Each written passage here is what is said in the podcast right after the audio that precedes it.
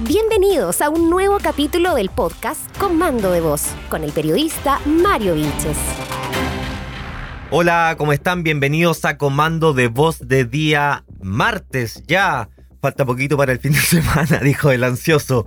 Estamos comenzando esta mañana acá en Radio Santa Cruz en compañía ya de el profesor don Ricardo Neumann. ¿Cómo le va, don Ricardo, convencional constituyente de el Distrito 16? Aquí estamos, honradísimo por, por esa presentación, Mario. Así que feliz de estar acá como todos los martes tempranito. Sí, eh, bueno, la gente debe saber, bueno, no mucho, en verdad, que tú tienes una carrera dedicada también a la docencia, ¿verdad? Exactamente, soy profe de Derecho Constitucional, justamente, así que para mí vivir este proceso no solamente ha sido una experiencia, digamos, dura en lo político, sino que también eh, conociendo este tema desde el punto de vista técnico y cómo debieran ser las constituciones, eh, ha sido difícil, porque la verdad es que el proceso se ha alejado harto de lo que debería ser una constitución moderna y bien hecha, no solamente desde el punto de vista político, sino que desde el punto de vista técnico, que lamentablemente ha sido un gran ausente dentro de este proceso. Oye, en verdad, ahora que me pongo en tus zapatos de profesor, debe haber sido, pero muy tedioso eh, eh, ver todo el proceso desde dentro, así como estos alumnos que no aprendieron nada y ni siquiera pasaron por la introducción del curso probablemente, ¿no? Sí, bueno, hay de todo, hay abogados también dentro de la convención, hay pues, personas de todas las profesiones. Eh, yo creo que eso a priori es, bueno, digamos, porque hay una eh, instancia política que, que, refleja harta diversidad y se supone que esta constitución tenía que ser justamente una casa que abarque a toda la diversidad de Chile. Eh, el problema es que también eso hay que conciliarlo con la idea de pastelero a tus pasteles. Entonces, cuando hay cosas que efectivamente hay que zanjar de manera responsable, con un criterio técnico de largo plazo para que sea lo mejor para Chile, y uno ve que sobre esa razonabilidad siguen primando las trincheras, los eslogans, eh, los intereses particulares de ciertos grupos activistas, ahí es donde justamente lo técnico, lo razonable pasa a un segundo plano y el proceso se empieza a desbordar como lamentablemente lo hemos visto en la última semana. Ricardo Neumann, convencional constituyente por el Distrito 16. Quedan muy pocos días, creo que alrededor de tres o cuatro semanas a lo más, para poder presentar ante el Pleno el primer borrador de esta nueva constitución. Y ante eso te quiero hacer la siguiente pregunta. Se habló mucho durante la última semana de este primer artículo que iba a estar en esta propuesta constitucional que me gustaría que tú nos pudieras explicar.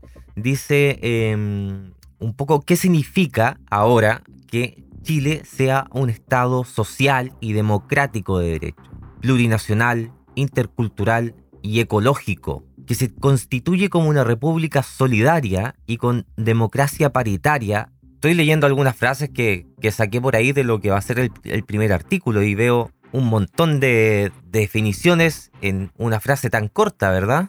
¿Nos pudieras como Mucho apellido, mucho adjetivo, parece un poema. Sí, palabras bonitas. Claro, porque son como podemos negar. tantas definiciones en tres líneas, ¿o no? y eso es justamente una de las cosas que no suelen tener las buenas constituciones, de ponerle tanto adjetivo, tanto apellido a las cosas, porque cuando uno empieza a enumerar ciertos elementos, eh, inevitablemente uno va a dejar de lado otros. Entonces se empieza a generar ya desde el artículo primero una, una, una constitución que, que, ya a priori tiene ciertas miradas ideológicas, yo te diría que es el, primer problema. Constituciones en general tienen que consagrarse en sentido mucho más abstracto, sin tanto apellido, porque tiene que identificar una gran cantidad de la población. Lamentablemente este artículo primero no lo hace. Y lo segundo que a mí me parece más grave es que, y esto es una técnica, digamos, bien conocida dentro del, del, marxismo cultural, cosa que a mí también me interesa mucho y la he estudiado harto, el tema de la batalla cultural en la política, que es finalmente eh, presentarle a la población ciertos conceptos que tienen significantes vacíos. Esto es una estrategia que se ocupa mucho en la famosa batalla cultural, que uno siempre dice, ah, es la batalla de, de las teleseries o que todos los artistas son de un lado de la política. No, sí, tiene que ver con eso la batalla cultural, pero la batalla cultural tiene que ver con el uso del lenguaje. Y el uso del lenguaje de este artículo primero te demuestra justamente una constitución propia de la tendencia eh, bolivariana de las recientes constituciones populistas de Latinoamérica, donde se llenan de adjetivos que nadie sabe lo que significa. Y ese es el problema, son significantes vacíos, no están aterrizados en el derecho, no son parte de los conceptos que el constitucionalismo moderno a nivel mundial ocupa, y por lo tanto, cuando se ocupan conceptos vacíos, y aquí está el problema, la constitución, en vez de dar certezas, da incertezas, porque en algún momento va a llegar un burócrata, un político o un loquito de turno al poder y va a poder interpretar y darle contenido a estos conceptos vacíos a su gusto, dependiendo de su propia visión ideológica. Y ese es el problema. Entonces, como lo hemos conversado muchas veces, el objetivo número uno de las constituciones es darle certeza jurídica a la población, es permitirnos vivir de manera pacífica entre personas que pensamos distinto con reglas claras. ¿Qué es lo que está pasando en este proceso constituyente? Ya se nota de manera evidente en el artículo primero, es que se está llenando de conceptos interpretables, abiertos.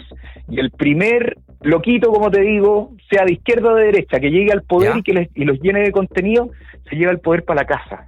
Y eso es el problema eh, más de corte totalitario que estamos viendo con esta constitución, que además a la gente que nos escucha les digo que, hagan el, el, ejercicio de comparar este artículo primero que ya se aprobó en la Convención Constitucional con el artículo segundo de la Constitución Bolivariana de Venezuela.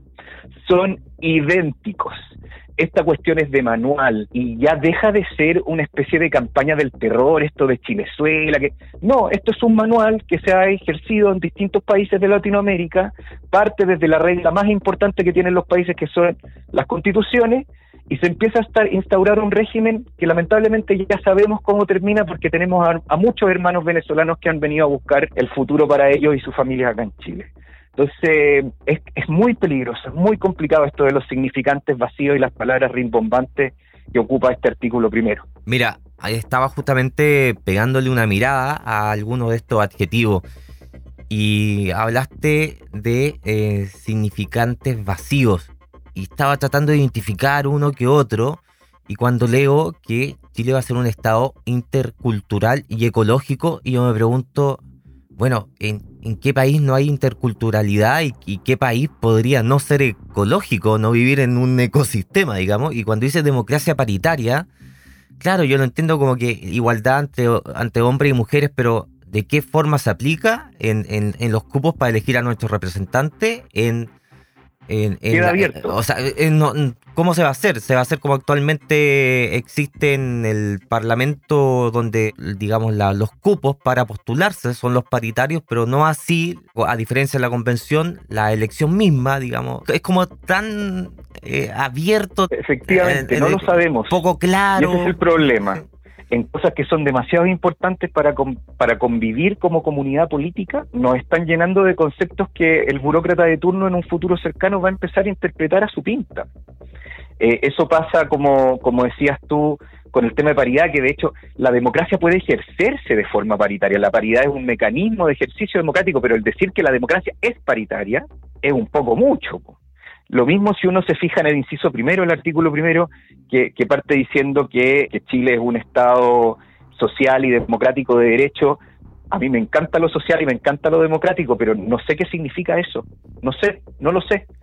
Oye, eso eh, te quería preguntar. de Venezuela dice exactamente ese mismo concepto y ya hemos visto cómo los políticos de turno, partiendo por Chávez y Maduro, lo han ido rellenando. Y lo otro, solamente terminar este análisis famoso de los conceptos vacíos, de estos significantes rimbombantes que se empiezan a llenar en, el, en el proyecto de constitución, eh, se habla de plurinacionalidad.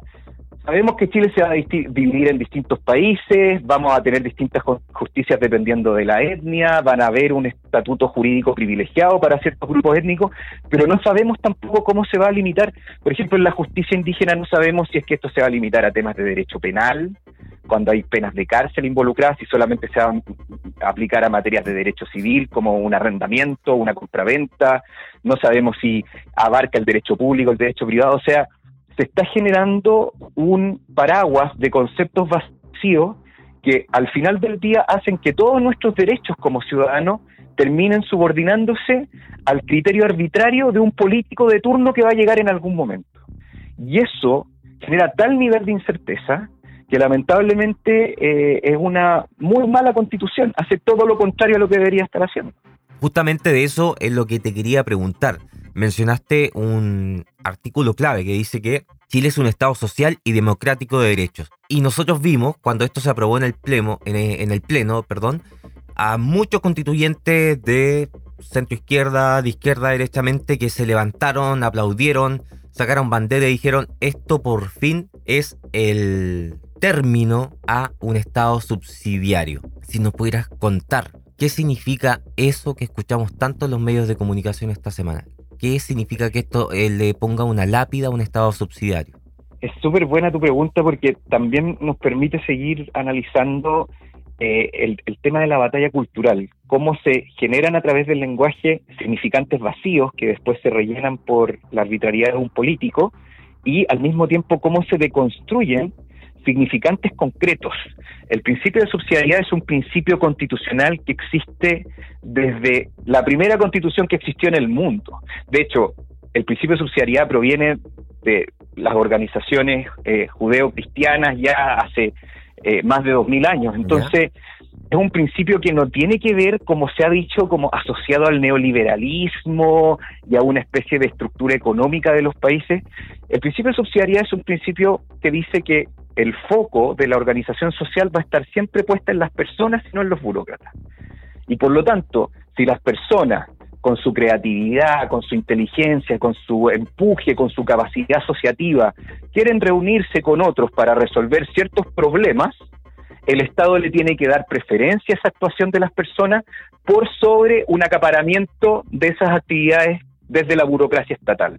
Las personas saben mucho mejor que el burócrata estatal cómo resolver los problemas que los aquejan a ellas mismos y sus comunidades, en vez de tener un burócrata con todo lo lento e ineficiente que es el Estado, tomándose el monopolio de esos problemas públicos. Ese es el principio de subsidiariedad. El principio de subsidiariedad se ha dicho que condena al Estado a ser pequeño, inservible. No, el principio de subsidiariedad dice que el Estado sea tan grande como los particulares no puedan o no quieran realizar ciertas cosas, pero que el foco esté en las personas.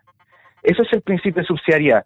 Y aquí hay una cosa, volviendo al articulado que estábamos comentando, muy interesante, porque la constitución que nos rige actualmente, la constitución de don Ricardo Lago, firmada por él el año 2005, eh, dice en su artículo primero, las personas nacen libres e iguales en dignidad de derecho. O sea, lo primero con lo que abre el artículo primero de nuestra actual constitución, la constitución de Lago, es decir, las personas. Y no el Estado. Y, y si tú te fijas, ahora el artículo primero, esto es muy simbólico de lo que nos está pasando. El artículo primero, ya aprobado en la Convención Constitucional, ¿qué es lo que dice?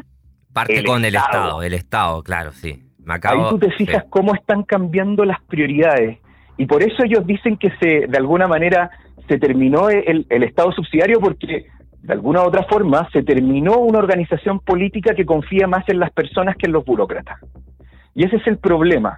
Y por último, si me dijeran, bueno, pero un Estado social y democrático de derechos permite la colaboración público-privada, permite la libre elección, tus derechos no van a estar sujetos a la, a, la interpretación de un juez o un burócrata de turno.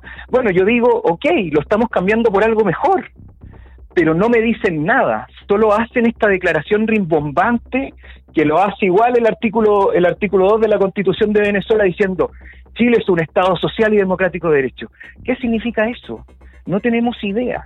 Y en vez de darnos certeza, nos está dando finalmente eh, una organización de un Estado en donde el primer político que llegue a tomarse el poder va a ir definiendo estos conceptos a su pinta, a su gusto, y eso además, en un contexto donde parece que el foco está puesto más en el Estado que en las personas, eso es dinamita para los países. Eso es terrible. Eso es lo que vivió Venezuela y que nosotros los chilenos medio orgullosos que somos decimos que no nos van a pasar. Señora, señor, se compare cómo han sido los procesos. Esto es de manual, esto de los significantes vacíos, de la incerteza jurídica, de la apertura interpretativa, de poner al Estado por sobre las personas, es de manual. Y una mínima obligación como chilenos es informarnos al menos para entender que lamentablemente este proceso constituyente está yendo justamente en ese sentido equivocado, del cual ya han pasado algunos países hermanos bastante más ricos que Chile a todo esto, y que hoy día lamentablemente tienen a su gente muerta de hambre.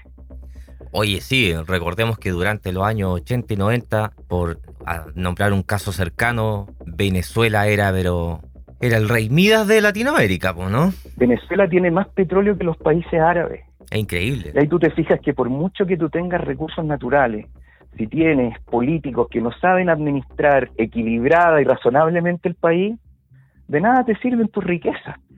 Porque al final las decisiones y por lo tanto la plata se la llevan unos pocos para la casa.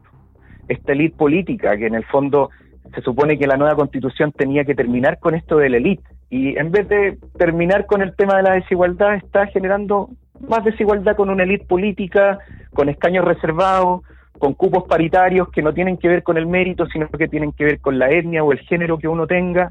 La verdad es que terminan finalmente derrumbando, dividiendo nuestra sociedad. Y ese es el problema. Maquiavelo decía, divide y vencerás. Eso es lo que está pasando. Nos están desmembrando Chile en distintos pedacitos territoriales, con la justicia, con los derechos sociales, con estatutos privilegiados a los indígenas, en donde se nos divide tanto a la comunidad nacional que dejamos de ser una comunidad. Y ahí viene el caos. Y cuando hay caos, el primer loquito que ofrece una solución al caos llega al poder con atribuciones tan amplias como las que le está dando esta constitución. La verdad es que es un caldo de cultivo para perder nuestra democracia. Por eso yo te digo siempre que esta cuestión de la constituyente dejó de ser hace rato un tema de derecha o izquierda. Es un tema de los que creemos en la democracia y los que no. Porque si es que esta constitución sigue al paso en el que está, el primer loquito que se haga del poder cuando entra en vigor esta constitución se va a llevar la pelota para casa. Y eso es muy problemático. sea, esa persona de izquierda o de derecha se lleva la democracia para la casa y eso no lo podemos permitir. Estamos conversando con Ricardo Neumann, convencional constituyente por el Distrito 16. Y para continuar con, digamos, esta entrevista tipo profesor Neumann, me gustaría, me gustaría llevarte ahora a un tema que también tiene que ver con la explicación de lo que se está discutiendo al interior, al interior de las comisiones. Tiene que ver con que se aprobó que las policías en nuestro país serían no militarizadas o sea, serían organizaciones más bien civiles. O sea, eso significa que Carabineros, como lo conocemos actualmente, dejaría de tener una estructura o jerarquía militar, ¿verdad? ¿Nos pudiera explicar de qué se trata esto que se está discutiendo y que debería pasar probablemente esta semana ya al Pleno, ¿no? Sí, mañana se vota en el Pleno el informe de derechos fundamentales que tiene esta norma también, que refleja lo que veníamos hablando. Eh, la idea es centralizar en el poder político todos los elementos sensibles para la vida de un ciudadano, para que así el político tenga control total de todo. Lo vemos en las pensiones. Los políticos se quieren llevar en un sistema único de reparto lo que hoy día son ahorros de cada uno de nosotros para nuestras jubilaciones. Entonces, ya tienen un sartén por el mango, algo tan sensible como las jubilaciones. Lo están haciendo con la justicia. Ahora van a haber tantos sistemas de justicia donde además arriba de los jueces va a haber una entidad política que va a poder echar a los jueces si es que no fallan como les gusta a los políticos. Entonces, otro sartén por el mango, la justicia. Y el ejemplo que me dices tú es justamente otro más. ¿Qué tema más sensible para una ciudadanía que la seguridad pública? La seguridad pública, la defensa de la soberanía nacional, tanto a nivel interno como externo, está a cargo hoy día en la Constitución del Lago, eh, a cargo de las fuerzas de orden y seguridad, incluye a las Fuerzas Armadas eh, y a las fuerzas de orden y seguridad que son las policías uniformadas, que, que es eh, Carabinero, y la policía de carácter civil, que es la, la PDI, investiga. ¿Qué es lo que pasaría con este cambio? Lo que hoy día es una estructura autónoma, donde los políticos de turno no definen el sueldo de los funcionarios de carabineros, porque imagínate, se prestaría justamente para un amiguismo y para que finalmente los políticos vía sueldo se empiecen a manipular la autonomía de las Fuerzas Armadas.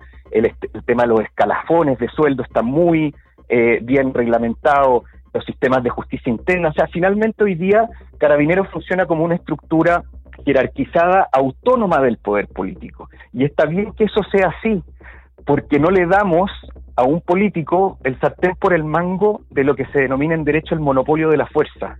Eso de poder meternos presos, de poder aplicarnos alguna pena. La idea es que eso esté a cargo de las leyes y de instituciones autónomas, no de instituciones que respondan a un político de turno. Y si tú te fijas, siguiendo la misma tendencia que hemos estado hablando todo el programa, eh, ya no solamente son las pensiones, la justicia, nuestros derechos los que se centralizan en el poder político, sino que además hoy día nuestra seguridad, haciendo eh, que instituciones como Carabinero ya no solamente obedezcan a lo que corresponde técnicamente para darnos seguridad en el país, sino que obedezcan derechamente a criterios del político de turno. Y eso, de nuevo, es de manual. Es lo que pasó en Venezuela, cuando se le quitó el carácter de fuerza de orden público a las policías, y hoy día en Venezuela hay una policía política, igual como en las películas de los nazis cuando uno ve a la Gestapo, hay una policía política que hace no lo que corresponde hacer por la seguridad del país, hace lo que le conviene al dictador de turno. Y ese es el problema y otro sartén por el mango que le estamos dando a los políticos. Oye, las policías, te algo quería, tan sensible como nuestra seguridad. Te quería comentar algo justamente sobre lo que estás diciendo. Lo comentaba también en este programa ayer con Juan de Dios Valdivieso y le decía, mira, no quiero ser como abogado del diablo, pero en esta nueva propuesta lo que se está señalando es que las policías van a depender de un ministerio de carácter civil, me refiero a no defensa, que no van a poder presentarse a cargos de elección popular, no deliberantes, no, políticos. Y en el fondo yo digo, bueno, todo eso ya existe. Lo, único que le estamos quitando es como la jerarquización militar interna nomás a Carabinero. Entonces, ¿no es como demasiado alarmista también? Reaccionar Yo creo que ¿no? porque no tiene que ver solamente con una estructura organizacional. No es solamente eso lo que cambia. Lo que cambia es quién empieza a tomar decisiones sobre eh, el servicio de carabinero.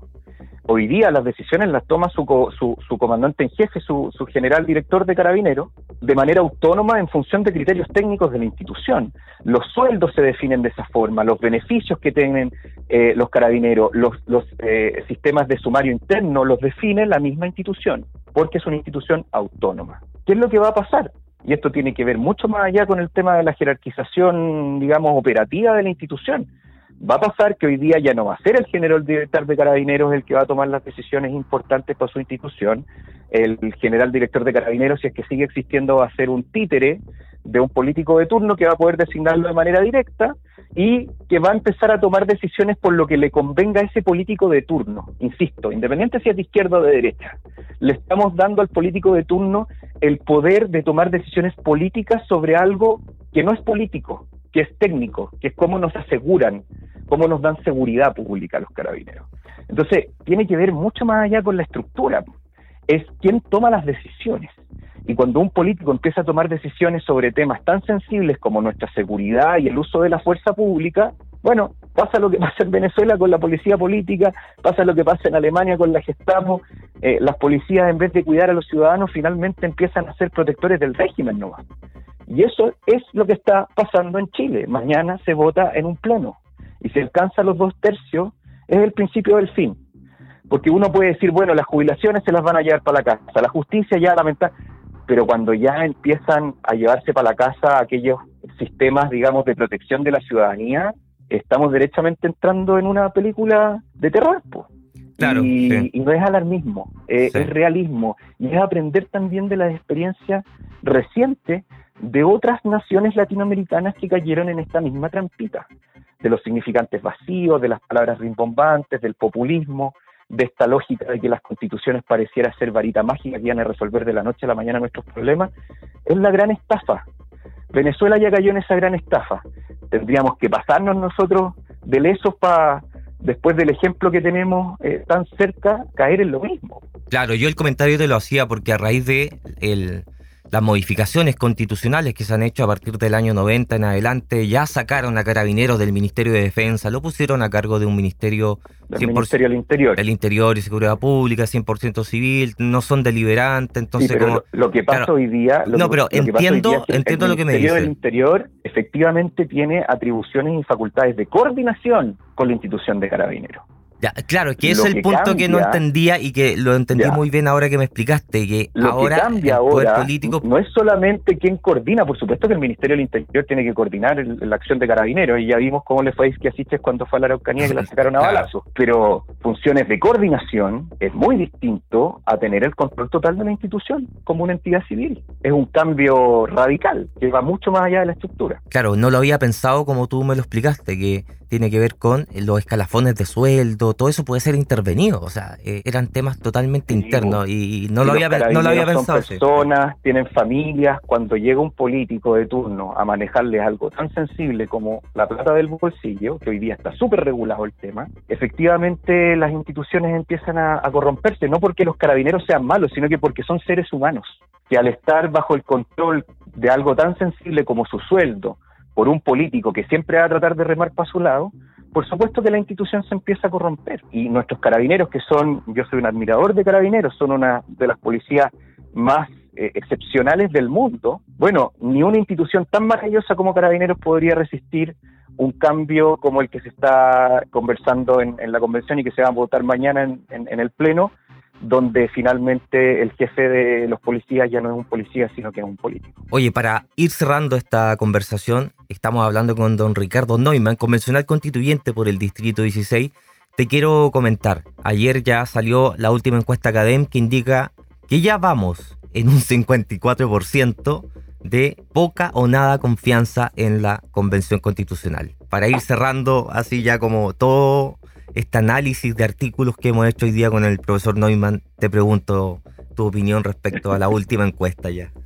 Pucha, ya es sintomático, ya vamos tres semanas seguidas con, con mediciones que solo profundizan los índices de desconfianza ciudadana que se tienen sobre el proceso constituyente. Y por supuesto que eso es una consecuencia natural de todo lo que hemos venido conversando esta semana, de cómo un proceso que estaba destinado a darnos igualdad, a generarnos certeza jurídica, a hacer que el Estado sea más eficiente y menos burocrático, a que el foco esté en las personas y no en los burócratas, como te decía yo la última vez que hablamos, esta constitución está haciendo todo lo contrario, está centralizando el poder en los burócratas, en los políticos y en sus amigos de turno, nos divide en la justicia, nos divide en el territorio, en función de nuestra etnia, eh, nos están finalmente eh, concentrando el poder en, manos de unos pocos porque se elimina el Senado, están eh, llevándose las policías para la casa, están llevándose las pensiones para la casa, o sea, lo que tenía que ser una arquitectura equilibrada, justa y razonable del poder,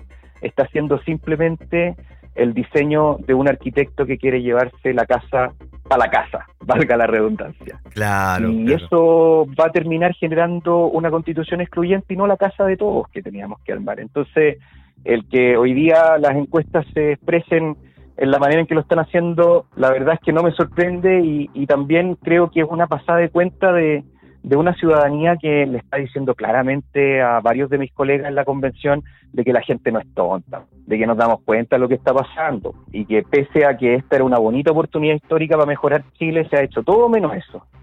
Y la ciudadanía, que es el soberano, le está pasando la cuenta a los políticos de la convención y me parece bien. Me parece bien que eso así sea, es parte de la democracia, que la ciudadanía le pase cuenta a los políticos cuando los políticos no hacen bien la pega. Así que es una muestra más de, lamentablemente, los síntomas que hemos estado conversando y que pese a que de repente uno, yo por deformación profesional, y les pido disculpas a todos los que nos escuchan, de repente me voy muy como en la bola técnica, pero, pero no hay que irse en la bola técnica. Es tan evidente lo que está pasando, es tan evidente lo que están haciendo con nuestro país, desmembrándolo por pedacitos que se van a llevar como botín de guerra a los políticos de turno, que la gente sin necesidad de ser abogada se está dando cuenta de lo malo que va esta cuestión. Volvemos a la analogía del Titanic. Y es el momento en que cada vez más personas a cargo del buque empiecen a tener estas conversaciones sinceras como las que yo tengo contigo todos los martes para decir que ya chocamos con el iceberg y tenemos que ver cómo arreglar esta cuestión, porque si no la gente se nos va a morir en este Titanic constituyente que se está hundiendo inevitablemente. Y eso, bueno, es lo que yo agradezco tanto también de este espacio que tenemos todos los martes. Sí, no, es a calzón quitado, como se dice. A calzón quitado. Hoy te agradezco, Ricardo, profesor Neumann, por esta, por esta clase de Derecho Constitucional en fácil, en sencillo, del día de hoy. No hacía falta después de haber conversado de muchos otros temas, también ligados obviamente a la convención, pero a ver, poder entender en simple esto creo que también es fundamental y estoy seguro que es lo que tú vas a comenzar a hacer dentro de muy poco y en el territorio. Así que muchas gracias por esta conversación. Un abrazo grande y un saludo cariñoso a todas las personas que nos escuchan en Radio Santa Cruz y en las redes sociales también, porque estamos en Spotify, así que yo también muevo harto el programa que, que sé que nos ha ido bien, Mario, ¿ah? El programa ha estado muy escuchado, así que te felicito también por eso, porque la verdad es que permite tener esas conversaciones que uno de repente en los cinco minutos de la tele no tiene, pues, y, hablar bien de estos temas que son tan importantes para Chile eh, es fundamental en esta etapa. Y agradecerle a la gente que va en sus vehículos, está en sus casas, en su local comercial y que se da el tiempo de escuchar esta media hora de conversación todos los días. Muchas gracias a ellos también, como tú dices, Ricardo. Exactamente. Un abrazo grande. Igual para ti. Chao. Chao, chao. Encuentra nuestro podcast en comandodevoz.cl.